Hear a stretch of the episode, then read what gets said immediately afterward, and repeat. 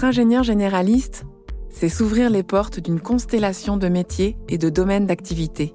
Un univers à part entière où tout semble possible. Mais que fait-on concrètement quand on est ingénieur? On peut passer près de 40 ans chez Renault en grimpant les marches de la hiérarchie, être directrice technique d'une des plus grandes entreprises du Cameroun, avoir la tête dans les étoiles auprès des fusées Ariane à Kourou, voyager à travers le monde pour développer l'engagement social, créer sa propre société visant à révolutionner la sécurité dans les transports ou encore déployer son potentiel dans le domaine de ses rêves. Le métier de chef de produit, ça a été un métier de passion. Je dois avouer que ça a été probablement un des jobs les plus fun que j'ai eu de ma carrière. C'est vrai que si on m'avait dit ça quand j'étais euh, quand j'étais plus jeune, euh, ça, ça, si on m'avait expliqué ce job-là dans ce contexte-là, probablement qu'en tout cas ça m'aurait plu. Je suis Camille Schneller. Vous écoutez la deuxième saison de Parcours d'ingénieur, un podcast de l'ICAM dans lequel des ingénieurs vous racontent leur parcours de l'école d'ingénieur à aujourd'hui. Au quotidien, je m'occupe de la communication de l'ICAM sur le campus de Toulouse. Et chaque année, je suis impressionnée par la diversité des métiers dans lesquels s'épanouissent tous ces anciens élèves. C'est de cette multitude de perspectives dont j'aimerais vous parler. Soyez prévenus, chers futurs ingénieurs, votre champ des possibles est immense. Pour que vous puissiez le découvrir par vous-même, nous avons échangé avec Tommy, Jérôme, Isabelle, Alice, Benoît et Romain.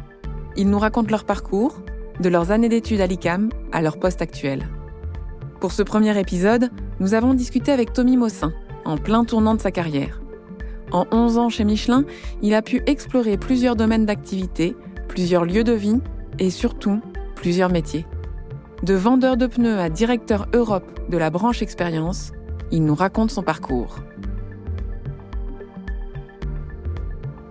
Quand j'étais petit, euh, j'habitais donc en banlieue parisienne. J'avais quand même pas beaucoup de, de verre, il n'y avait pas la mer, j'avais pas de forêt à, à, proximité. Pour moi, la voiture, c'était un peu l'évasion. C'est vrai qu'assez tôt, quand je voyais, quand je voyais mes parents, euh, au mois d'août, on partait tout le temps, trois semaines, un mois en, Bretagne.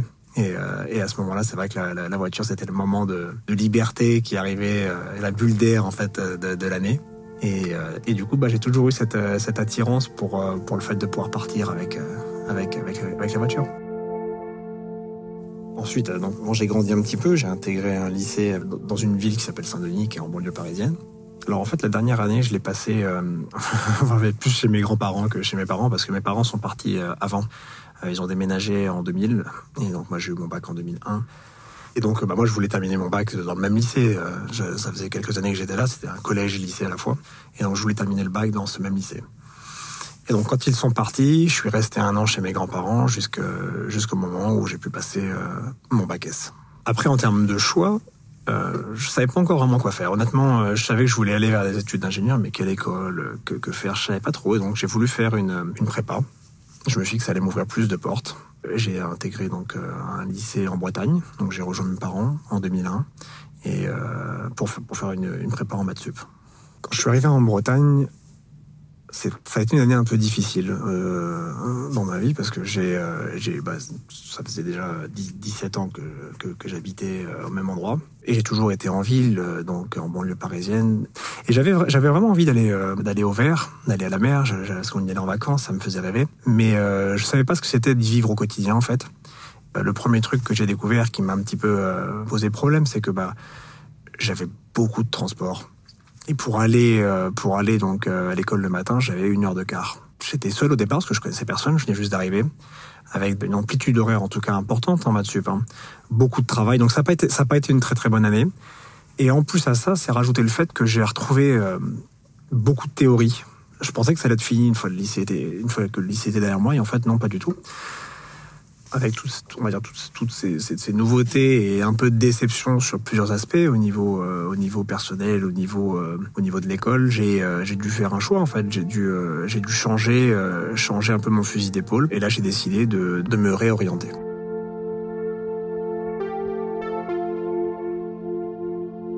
Ce que je voulais en fait c'était pouvoir tester différents métiers ou différentes choses je savais que j'étais attiré par la technique, je savais que j'étais attiré par euh, le milieu de l'industrie aussi m'attirait beaucoup parce que ça m'impressionnait aussi. Mais je savais pas vraiment ce que je voulais faire et je me dis mais comment me mettre les chances de mon côté? Et donc là, euh, j'ai fait des recherches, j'ai été sur des salons, j'ai regardé en me disant mais est-ce que je peux pas continuer mon à, vouloir faire un peu bah, ingénieur, ce qui me semble selon moi m'ouvrait le plus de portes, avec une formation par alternance. Comme ça, j'aurais pu m'essayer à, à, différents métiers.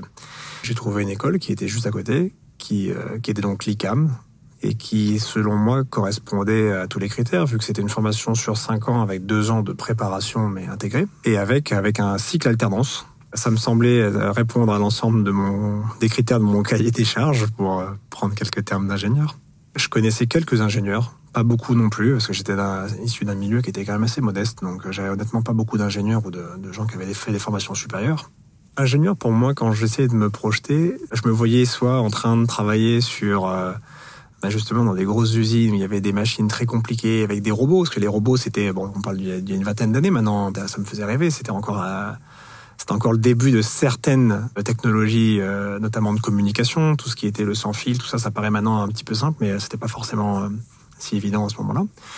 J'avais quelques quelque chose, quelques quelques domaines qui me faisaient en fait un peu rêver. J'avais des domaines que je visualisais en tout cas, des centrales nucléaires, des choses comme ça. Je, enfin, je voyais des, choses très complexes et je me dis bah peut-être que moi un jour aussi je pourrais travailler dans, quelque chose de compliqué comme ça, de grand, de de gros, avec. Euh, enfin, quand on est gamin, on est impressionné par la taille aussi.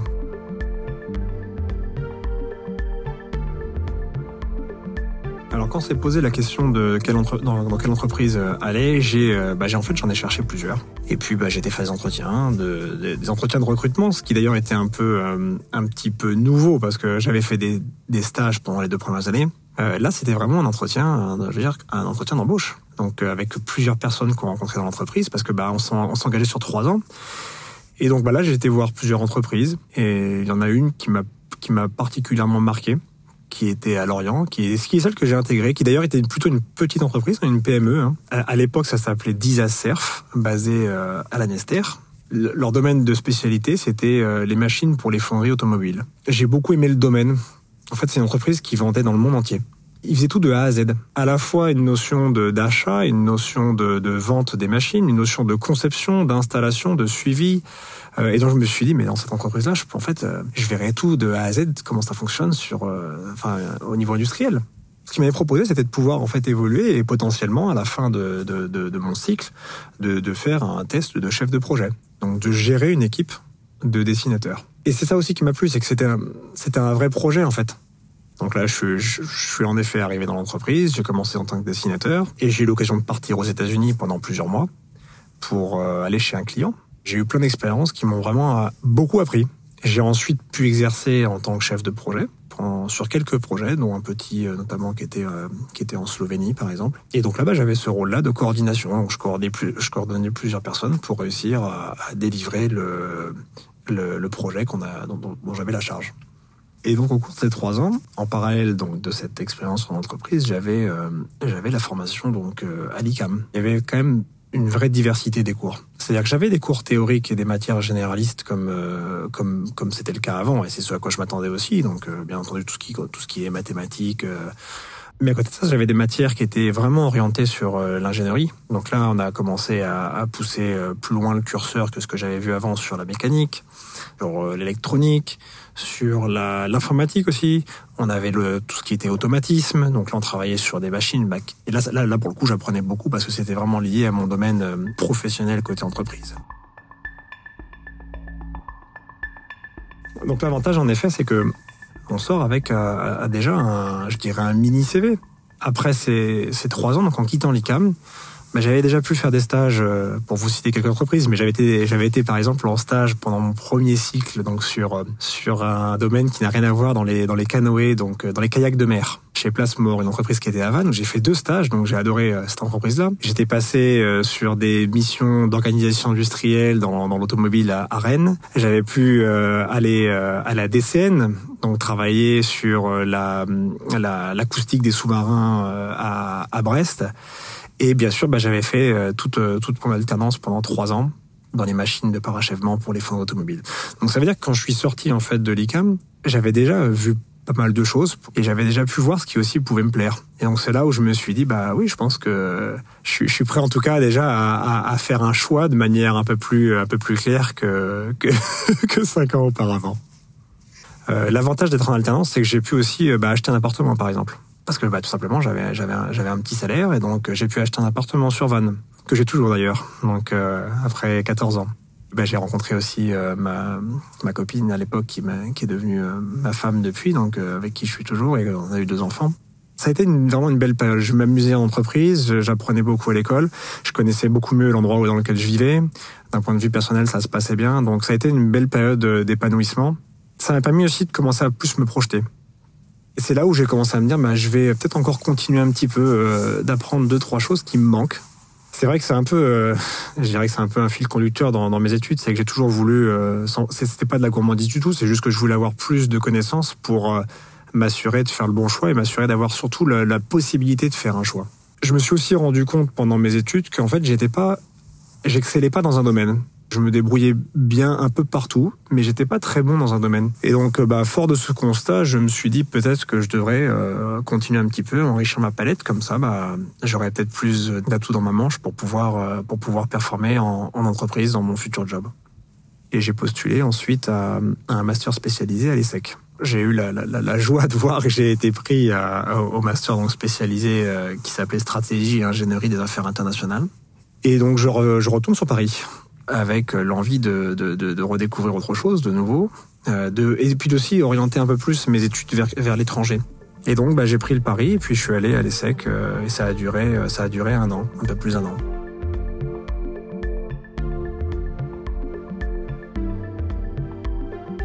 Ça a été une continuité. Euh, j'ai adoré euh, ce que j'ai appris à l'ICAM, j'ai adoré ce que j'ai appris là. Ça venait compléter ce que j'avais appris à l'ICAM. Et donc là, je suis parti faire un stage ensuite euh, dans un domaine qui n'avait rien à voir. J'ai fait le pari d'aller en finance pour me dire que, en fait, en fait, en fait, c'était plus un test pour valider quelque chose que je pensais, enfin, qui ne collerait pas bien à mes, à, mes envies. Mais donc, je suis allé quelques quelques mois donc faire un, un stage et donc écrire aussi donc une thèse de fin de, de master spécialisé à, à, à, chez BNP Paribas euh, et j'étais dans la filiale de la banque de détail, donc tout ce qui est euh, en fait euh, lié aux agences dans lesquelles on va nous tous qui avons un compte bancaire. J'ai pas beaucoup aimé en fait le, le, le milieu, j'ai pas forcément aimé le, le fait de, que le produit soit, soit de l'argent en fait. Et donc ça a validé ce que ce que je ressentais un petit peu avant et je me disais euh, bah, j'ai été voir, j'ai pas de regrets. Ça m'a apporté beaucoup d'un point de vue personnel et d'un point de vue euh, d'un point de vue scolaire, on va dire. Mais euh, mais par contre, j'ai j'ai pas voulu continuer dans ce domaine-là. Et là et donc là est venu le moment le, le, le, moment fatidique où je devais vraiment faire un choix. Est-ce que je vais travailler? Est-ce que je continue à faire autre chose? Et donc à partir de ce moment-là, mon objectif c'était de devenir chef de produit. Chef de produit, c'est en fait le, être responsable donc d'un produit sur, l'ensemble de la palette d'outils qu'on a à disposition en entreprise. C'est vraiment être euh, le père un petit peu d'un produit et porter euh, ce produit sur tous les aspects euh, des différents métiers qu'on peut avoir en entreprise. Pour moi, c'était surtout en fait le bon moyen d'allier les connaissances d'ingénieur et les compétences que j'avais acquises pendant mon ma formation à l'ICAM et les connaissances plutôt, je dirais, que j'avais acquises pendant ma formation à l'ESSEC. D'un point de vue plus personnel aussi, le rôle de chef de projet, c'est un peu un rôle de, je dirais, tentaculaire. Ça veut dire qu'on est en relation un peu avec, avec, euh, euh, l'ensemble des services. Moi, j'aime bien être en relation avec les gens, j'aime découvrir les personnes. Et donc là, en fait, euh, quand on fait les, enfin, à l'essai, quand on, quand on, il y, y, a des salons, en fait, où les entreprises peuvent venir exposer pour essayer donc de capter des étudiants. Et j'avais été une première fois en contact avec Michelin pour le stage, en fait. Donc là, je parle de Michelin parce que c'est l'entreprise que j'ai intégrée après. Et je me voyais bien dans l'automobile, ou sinon, en tout cas, tout cas l'industrie, parce que ce manque de produits que j'avais pendant la finance, je savais en fait que j'aurais pas pu m'épanouir si j'avais pas un produit concret que je voyais au cours du cycle de développement jusqu'à la commercialisation, qui ensuite été utilisé par des personnes. Et je me suis dit, bah, ce qu'il me faut, c'est probablement un milieu plus industriel. Et donc là, bah, j'ai été, euh, été de nouveau en contact avec euh, avec Michelin, et puis euh, j'ai beaucoup aimé le la façon d'aborder les, euh, les le, le, recrutement chez Michelin. C'est ce qui m'a fait euh, décider en grande partie. J'ai eu une bonne image euh, de l'entreprise. Ils l'ont présenté, ils m'ont expliqué les différents métiers sur lesquels on pouvait rentrer. Puis ça s'est bien passé, j'ai été validé à ce premier tour.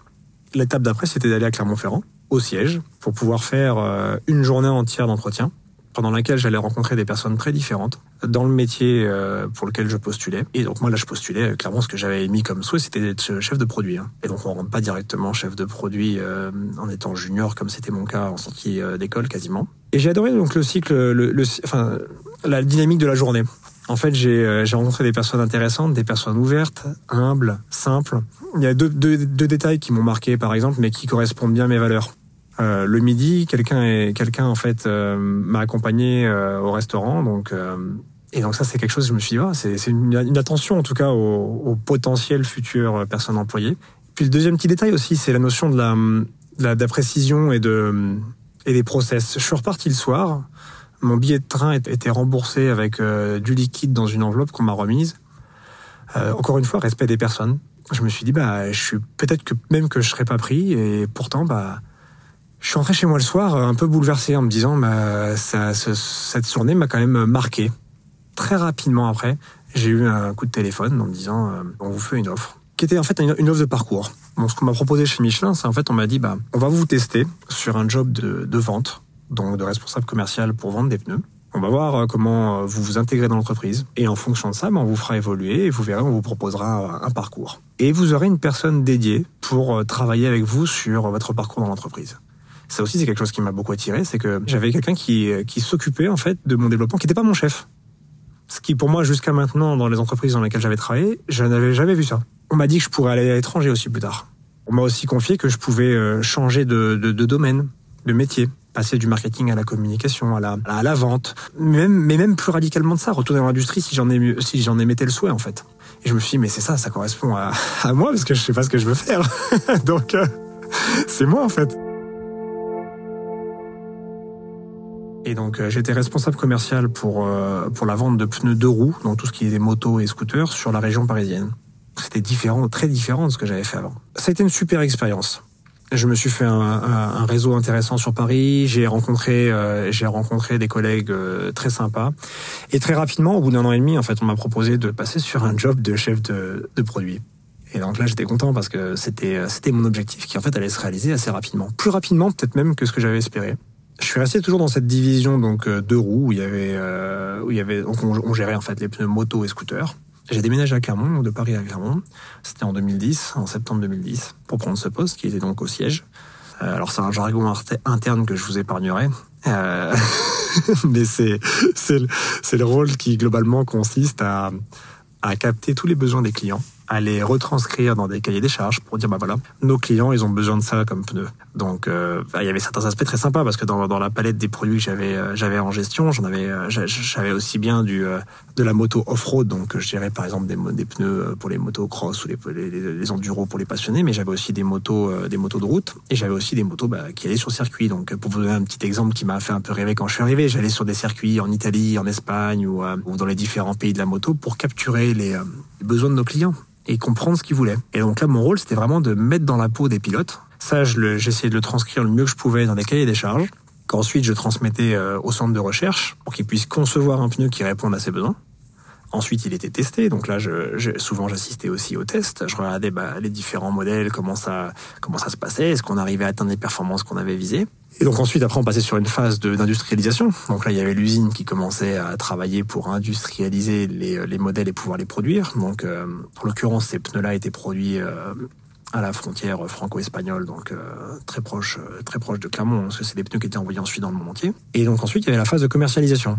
Et donc là, on mettait le, le, donc le pneu sur le marché, avec avec donc un lancement. En général, on allait sur des circuits pour faire des démonstrations. On a invité des journalistes, on a invité des clients. Et puis là, je pouvais bah, expliquer euh, à la presse, expliquer à, nos clients ce que, ce que voilà, ce que j'avais compris de ce qu'ils voulaient et ce qu'on avait essayé de faire dans, dans, dans, dans, ce nouveau produit. Et vu que c'est quand même en général un domaine de passionnés, euh, bah, il y avait toujours une très bonne ambiance, les gens étaient, euh, étaient, étaient, étaient contents. Et puis si on avait bien réussi notre job, si j'avais bien notamment réussi mon job, quand on faisait les essais, bah, les clients et les journalistes repartaient en disant bah dis donc vous avez fait un sacré progrès, c'est un super produit, on est content, ça va faire un carton.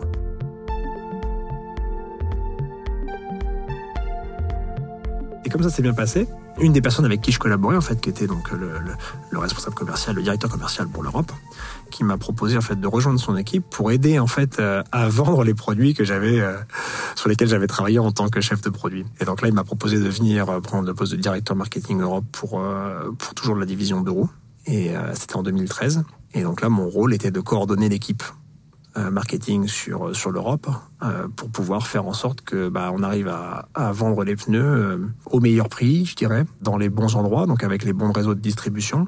De faire en sorte de faire les bonnes prévisions de vente aussi pour réussir à avoir les pneus parce qu'il faut les produire hein. donc il y, a, y, a, un aspect qui est pas non plus négligeable. Il faut aller faire les bonnes prévisions et, de, et surtout de bien communiquer j'avais une super équipe qui était répartie un peu aux quatre coins de l'Europe. Hein. Donc j'avais des équipes en, Espagne, donc basées à Madrid. J'en avais bien sûr en France, hein, basées à Clermont-Ferrand pour gérer euh, la France, donc au Benelux, en Angleterre, en Allemagne. Il y avait des personnes en Italie. Et puis par la suite, un peu après, euh, sur la Russie. Et en fait, euh, ça m'a permis encore, bah oui, de voyager, de, de, de, découvrir, de découvrir des personnes, découvrir des endroits différents. Et pendant cette expérience-là, j'ai eu un nouveau challenge que j'avais pas forcément eu jusqu'à maintenant, un tout petit peu avant, mais le, celui de management. C'était un peu la première équipe que je prenais euh, avec une vraie responsabilité. Ça s'est bien passé. Je me suis beaucoup amusé sur ce poste-là aussi, pour des raisons différentes du poste d'avant, parce que j'avais plus la main. Euh, j'étais plus, j'étais plus chef de produit, donc un peu au centre, on va dire, de toutes les interactions avec les services. Plus du tout, parce que j'étais dans une région, j'étais plus, euh, j'étais plus sur un périmètre monde comme c'était le cas auparavant. Mais par contre, j'ai eu, euh, j'ai eu des vrais, des vrais échanges d'équipe. Puis c'était du management à distance, donc pas forcément simple. Euh, je veux dire, manager des gens qui sont euh, qui sont postés euh, à différents endroits, c'est pas très simple. Et, j'étais encore un peu jeune. Et j'ai beaucoup appris, je me suis beaucoup amusé, et je dirais que ça a été une expérience, une gratifiante. En fait, ça s'est bien passé et j'ai bon, fait quelques quelques projets, on va dire, qui ont attiré un peu le, regard du, groupe. On m'a dit bah tu voulais partir à l'étranger, on, on a un challenge et donc et donc en fait le challenge que j'ai relevé, ça a été de partir en Italie Milan pour euh, prendre la direction marketing de l'équipe Italie. Donc là, j'étais encore sur un périmètre géographique plus petit, mais par contre, j'ai changé de division. Je suis passé dans la division automobile, où donc là, les chiffres d'affaires sont d'une toute autre mesure. Euh, on parle de, de, de, de vente euh, vraiment, euh, c'est plus un domaine de passionné, c'est un domaine grand public. Donc c'était un vrai challenge qui me faisait un petit peu peur aussi, parce que je me disais, bah, un pays que, pays dont je parle pas la langue, avec une équipe de plus de 10 personnes, euh, dans une division que je connais pas. Donc, donc c'était, euh, un vrai challenge. Puis en plus, ma femme a couché au mois de février 2016 de notre première, euh, notre première fille. Donc euh, tout ça mis ensemble avec un déménagement au mois de mars, je me suis dit bon ça va être euh, ça va être un vrai challenge et puis euh, bah, qu'est-ce qu'on fait? Et puis finalement je me suis dit bah on y va. on a on a cette opportunité de de partir. On va surtout pas dire non, ça fait des années qu'on l'attend et que est, en fait c'était un projet de, de, vie, donc c'était un projet que j'avais avec ma femme. Puis en plus, je dois avouer que j'ai toujours été passionné par l'Italie. C'est un pays que j'adore. J'avais passé beaucoup de temps en Italie dans mes deux jobs précédents, parce que c'est le pays de la moto. Ça m'avait appris à l'aimer encore plus, ce pays-là. Et donc, trois mois avant de partir, je me suis mis euh, à faire des cours d'italien. Et puis, donc, on est parti en mars 2016 euh, à Milan. Et donc là, forcément, en arrivant, bah, J'avais de l'appréhension en me disant, mais est-ce que je vais réussir à bien faire? Parce que, enfin, je connaissais personne et je connaissais pas le domaine. Euh, donc, du coup, bah, forcément, je me suis un peu remis en cause en me disant, est-ce que est-ce que j'ai le bon plan pour réussir à, faire en sorte que ça marche? Et puis là, bah, j'ai fait, j'ai pris quelques décisions euh, dès mon arrivée, en fait, qui, je pense, ont été structurantes pour euh, mon expérience en Italie. Parmi ces décisions, il y en avait une qui était de dire, j'ai demandé à toute mon équipe qui parlait parfaitement soit anglais soit français de me parler qu'en italien. C'était euh, pour moi inconcevable en fait d'habiter euh, d'habiter en Italie dans un pays dont la langue est quand même très belle, de ne pas la parler et puis ça m'aurait pas permis de comprendre la culture et donc d'être moins efficace en management. Donc je me suis dit ça c'est quelque chose que je prends que j'acte dès le départ et je me le suis appliqué et ça m'a aidé parce que quelques mois après je parlais italien. L'autre décision que j'ai prise aussi c'est que j'ai prise c'était aussi de, de passer beaucoup de temps avec l'équipe en me disant là c'est un vrai poste de manager hiérarchique que j'ai avec une équipe qui a beaucoup souffert parce qu'il y avait eu euh, il y avait eu quatre changements de manager en quatre ans. Donc c'était vraiment vraiment pas un cas euh, un cas classique. Et je me suis dit bah ma priorité ça va être l'équipe et le développement de l'équipe. Et je dirais que ça s'est soldé par une expérience positive bien que la fin de, de des deux ans que j'ai passé là-bas hein, c'est assez court hein, j'avais un projet de réorganisation j'ai dû en fait euh, changer euh, pas mal de choses dans les équipes et euh, travailler sur une organisation future dans laquelle il y avait plus de, il y avait plus qu'un seul poste marketing pour l'ensemble de l'Italie. Et donc j'ai proposé que ce soit un local qui prenne ce poste-là. Et donc ça a été un peu la fin de mon expérience italienne dans laquelle bah et on était un petit peu trop nombreux sur sur l'équipe de, de, de, direction du pays et donc après ça m'a ouvert des portes pour pour changer pour changer et passer sur l'expérience d'après en fait.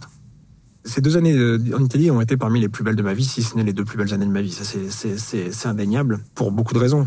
Euh, la première, c'est que bah, on a eu l'arrivée de notre fille qui euh, qui, euh, qui a grandi, qui a passé les deux premières années de sa vie en Italie, qui a appris à parler en italien parce qu'elle est à la crèche italienne avec un accent italien. Enfin, c'était c'était c'était émouvant. Ça a été vraiment vraiment un, un, super moment. On a beaucoup voyagé en Italie, mais j'ai découvert l'Italie de manière différente de ce que je la connaissais avant. je me suis fait des vrais amis gastronomiquement, j'ai euh, passé euh, passé deux années à me, à me régaler. J'ai fait beaucoup de sport euh, dans les lacs, dans le nord d'Italie, dans le lac de Côme, le lac majeur. J'allais faire du VTT. Ça a été vraiment deux années magnifiques. Et j'en garde un garde un souvenir un souvenir. Je suis pas prêt. Ouais, c'est sûr que je suis pas prêt ça.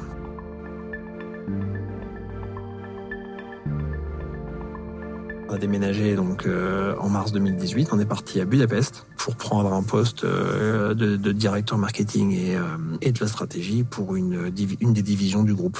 Et j'ai récupéré aussi une équipe en direct qui était en phase de transition en fait. Il y avait eu un gros changement organisationnel, donc qui était le même en fait que ce que j'avais vécu en Italie, vu que c'était une organisation du groupe. Donc là, j'ai dû accompagner l'équipe en fait et transformer aussi l'équipe dans cette euh, dans vers, vers, une nouvelle orientation. Donc ça a été assez dur hein, parce que euh, j'ai changé en fait 90% de l'équipe. Euh, j'ai dû faire des choix un peu forts hein, en, licenciant des gens, en faisant des ajustements des ajustements de réduction d'équipes, en, en réorientant certains certains jobs. Si je compare avec par rapport à l'Italie, l'Italie j'ai appris et j'ai passé des années vraiment où je me suis amusé. Là, les, les deux années à Budapest, pour moi, c'était des années pendant lesquelles j'ai beaucoup appris et à la fois d'un point de vue professionnel et d'un point de vue personnel, sur moi-même. Au-delà de ça, j'ai adoré Budapest. Et ça a été le cas aussi de ma famille. Donc là, on a eu, ah oui, et le jour où on déménageait, en fait, pour la petite histoire de d'Italie à Budapest, ma femme m'a dit qu'elle était enceinte. Elle l'a appris ce jour-là. Donc, on s'est dit, il y a quelque chose qui se passe avec les déménagements. Donc j'ai beaucoup d'attaches pour Budapest, pour plusieurs raisons, mais dont celle-là. J'ai euh, mon fils est né à Budapest. Euh, j'y ai passé deux années, euh, deux années et demie riches. J'ai rencontré aussi beaucoup moins de personnes qu'en Italie. C'est un pays plus fermé, mais quelques personnes, par contre, vraiment de grande valeur, avec qui je sais que je resterai en contact pour très longtemps pour le coup.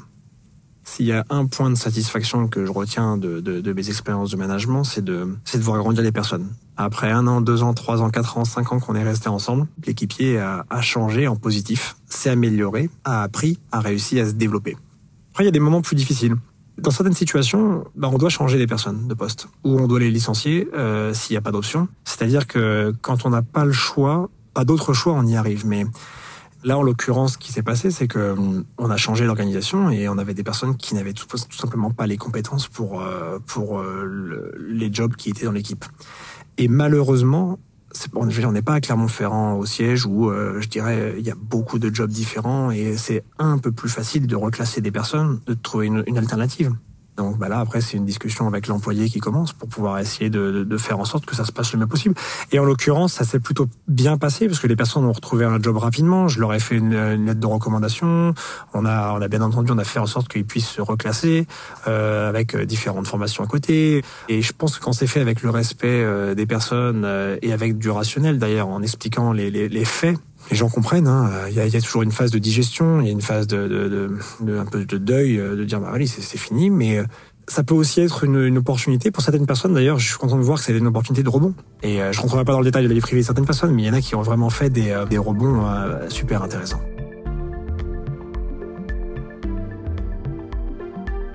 Pendant ces années à Budapest, quand je disais que j'ai appris sur moi, en fait, j'ai bah, j'ai appris, j'ai poussé un peu les limites en fait sur certains aspects. La conduite du changement euh, d'une équipe comme avant, bah, j'ai appris sur moi parce que je l'avais jamais fait avant. J'ai appris aussi sur euh, sur ma gestion du, euh, du stress ou des euh, ou de, de la pression. J'ai appris sur ma, mon rapport au travail aussi. Le fait de vraiment réussir à, à détacher, c'est important quand même pour pouvoir rester en fait lucide, d'essayer de ne pas prendre en fait des décisions sur l'émotion. Euh, j'ai appris sur ma ma communication aussi. J'ai appris sur comment parler euh, au travail, comment euh, comment m'adapter aussi. J'ai appris aussi beaucoup sur la prise de décision. Donc euh, c'est lié aux compétences professionnelles, mais je pense que ça me sert aussi beaucoup d'un point de vue personnel. Comment prendre des décisions rapidement, comment trancher, le fait de renoncer. J'arrivais à un job où je pouvais m'occuper tout le jour, toute la nuit si je voulais en termes de charge. Donc à un moment donné, il faut trancher. Je dirais que je savais pas forcément toujours dire non avant, ce qui fait aussi que j'ai touché à beaucoup de choses, j'ai fait beaucoup de choses, mais mais en fait, c'est pas forcément bien. Le fait de, de, de, choisir ses combats en fonction de l'impact des actions, c'est euh, c'est un point que, que j'ai appris ces dernières années. Et donc ces deux années et demie, donc euh, on venait la fin d'un cycle, euh, il y allait avoir une nouvelle dynamique au, niveau de l'équipe là-bas, donc euh, c'était pour moi le temps de, de, de, changer de, de, position. Puis là donc là le groupe le groupe m'a fait plusieurs propositions. J'ai eu des propositions assez différentes d'ailleurs. Donc après 11 ans, je me suis dit je vais peut-être essayer de voir autre chose dans le groupe, peut-être une opportunité de, me diversifier. Et on m'a proposé de travailler dans la gastronomie, donc le guide Michelin. Prendre un poste qui à la fois était un vrai challenge en termes de métier, parce que j'allais avoir donc la gestion d'une équipe commerciale entre autres et un challenge en termes de domaine, parce que c'est une passion pour moi la gastronomie, j'adore ça, mais c'est pas un domaine que je connais bien. Je partais d'un domaine dans lequel j'étais euh, le pneu, on va dire, devenu plutôt expert, après dix ans, dans un domaine dans lequel j'étais novice. Et je me suis dit, bah, c'est un bon challenge pour moi. Je vais apprendre, je vais, euh, je vais pouvoir, euh, je vais pouvoir me développer. Et puis j'avais aussi cette, cette proposition en fait euh, était aussi un challenge de managérial parce que je récupérais une équipe qui euh, bah, encore une fois, un peu comme en Italie, il y a eu, alors là, c'était pas quatre, c'était cinq, cinq managers en cinq ans, pour plein de raisons différentes de, de, de réorganisation, de départ, de d'intérim suite au départ. Et donc là, et là, mon job, c'était en fait de faire, de, de j'étais responsable en fait de la partie business qui est liée euh, au guide Michelin, donc la gastronomie pour le monde. J'ai commencé à travailler en juin, puis on a déménagé au mois de juillet sur Paris. Le job était en France à Paris. Et en l'occurrence, depuis, j'ai passé euh, quelques mois à travailler sur euh, sur une nouvelle organisation, vu qu'on a un nouveau patron de la division qui est arrivé, qui a insufflé aussi une nouvelle dynamique. Là, très récemment, mon périmètre a, changé. Euh, enfin, très récemment, en fait, c'est hier. Hein, donc, on a annoncé aux équipes que mon périmètre avait changé et qu'en fait j'allais être maintenant euh, euh, directeur de ce qu'on appelle le Hub Europe, donc l'intégralité des, euh, activités de, cette division expérience pour l'Europe. Perds, on va dire, l'aspect le, mondial que j'avais. Par contre, je gagne d'autres activités vraiment intéressantes que je connais pas forcément. Donc, je garde bien sûr la gastronomie pour l'Europe. Je vais gérer aussi tout le business qu'on appelle de licensing, donc euh, de gérer des partenaires qui produisent certains produits à la marque Michelin, des compresseurs ou enfin tout ce qu'on peut euh, imaginer, des essuie-glaces, enfin plein de choses. Et je vais aussi donc avoir euh, à côté euh, un vrai challenge avec euh, Via Michelin, donc, qui est l'application et le site web, bah, sur laquelle je vais devoir travailler sur la stratégie en fait, parce que bah, aujourd'hui on veut on veut on veut créer un nouvel élan sur sur cet actif là, et donc ça va faire partie de, de mes projets des prochains mois. Là en fait c'est un, je sais pas si c'est un virage de ma carrière ou si c'est un une bulle juste à part. Mais en tout cas, je, je, je le vois comme une super expérience pour développer des nouvelles compétences et changer un peu, c'est-à-dire avoir, avoir, avoir quelque chose de différent pendant quelques années, différent du pneu qui était mon, mon domaine de ces 11 dernières années. Et donc du coup j'ai beaucoup de plaisir à travailler là parce que j'ai rencontré de nouvelles personnes. C'est assez étanche par rapport au reste du groupe. Donc en fait je connaissais quasiment personne de, ce, de cette division, donc j'ai rencontré plein de nouvelles personnes, des nouveaux domaines. Hein. Je, je, découvre ce que c'est que je dirais la, la gastronomie étoilée de, de, de, de haut niveau. Hein.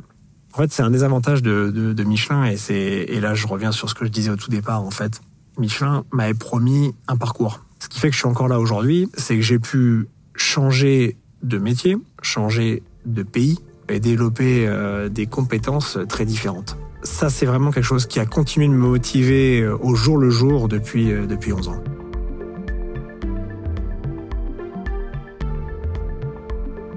Quand je regarde ces dernières années, en fait, à la fois de travail et d'études, j'ai quelques enseignements. Je dirais le premier, c'est que tout est possible.